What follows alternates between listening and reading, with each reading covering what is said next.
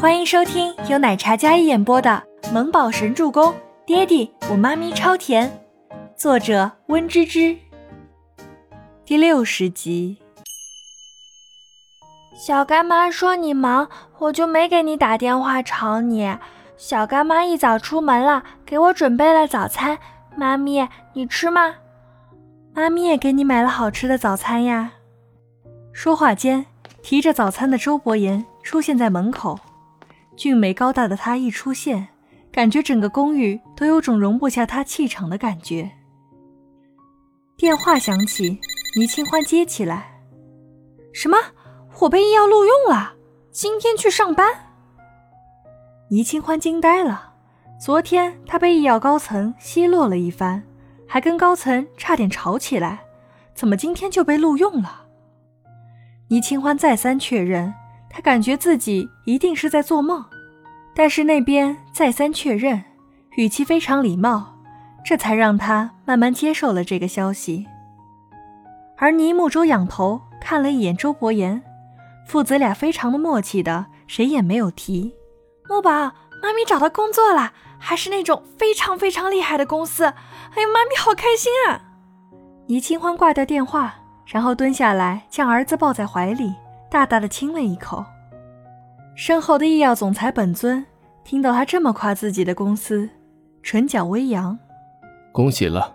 周伯言淡淡的恭喜道：“恭喜妈咪。”倪木舟也是软萌的恭贺，一大一小谁也没戳破，两人装作很配合的恭喜道：“倪清欢别提有多开心，医药啊，助理设计师的工资也不低呀。”天哪，他快高兴的要飞起来了。倪清欢沉浸在自己的雀跃里，虽然不知道发生了什么事情，但是易耀能够录用他，他觉得自己非常的幸运。一家三口莫名和谐的坐在餐桌上吃饭。木宝，今天妈咪出去工作，你又要一个人在家里，要把门关好，菜在冰箱里。你中午做饭的时候呢，一定要注意安全，切菜慢点儿。做完饭之后，记得把煤气拧好，知道吗？虽然每次不在家都会这么嘱咐尼木舟，一是让小家伙更加有安全意识，二是担心小家伙，毕竟才是一个四岁多的孩子。嗯，我知道的，妈咪。尼木舟乖巧的点了点头。对面桌上听到这番话的周伯言。心里一震，幽深的黑眸看向这对母子，似乎这是他们之间很寻常的对话，可落在他的心里，百般不是滋味。木宝经常一个人在家，妈咪忙着赚钱养家，放学和周末都是大白陪我在家。倪木舟喝着牛奶，然后乖巧地回答道：“大白是一只可爱的萨摩耶。”周伯言看了一眼吐着粉色舌头、乖巧坐在倪木舟身边的大狗子，大白也歪着脑袋看着周伯言，明亮的眼睛里透着大大的疑惑。小孩子一个人在家不好，我找人照顾你，跟我回家怎么样？周伯言道。倪清欢一听，顿时警铃大作：“家里有监控，我会实时监控的，不会发生什么事儿。”还有这里治安环境非常好，不会发生意外的。你休想借口将木宝带走。倪清欢非常敌意的看着对面的周伯言，嚼着油条呢，小嘴巴巴巴的说了一大串儿，这副紧张的样子显然是急了。倪木舟看了一眼自己妈咪，还有坐在对面的爹地，算了，大人的事儿，小孩还是不要插嘴的好。他还是快点吃完早饭吧。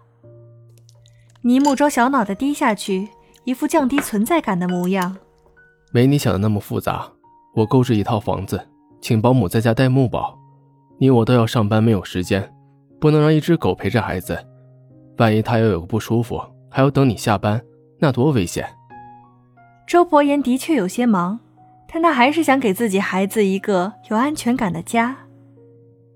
不用。这里挺好的，墨宝身体由锦逸负责，不会出什么问题的。倪清欢就是不同意。听到他说“锦逸”两个字这么自然，周伯言的眼神不自觉的一冷，脸上也泛起一层冰霜。他今早见识过这人住的大酒店了，奢侈豪华。他一个保镖的工资肯定住不起那样的地方。他真不想他抱大腿养他跟儿子。切，是你看不上我这小公寓吧？倪清欢阴阳怪气地说道。这似乎上升到人身攻击的层面了。妈咪，没事儿，你在哪里，木宝就在哪里。就算有再大的房子，木宝也只要妈咪。倪木舟人小小的，但说的话可是很明确的暗示。要是想要我跟你走，可以，前提是要搞定我妈，不然我才不认呢。典型的妈咪死忠粉呀。三人吃完早餐后，然后倪清欢忙着梳洗一番，换上一身比较职业的装扮，黑色西装裤搭配一件蓝色的衬衫，清爽又干练。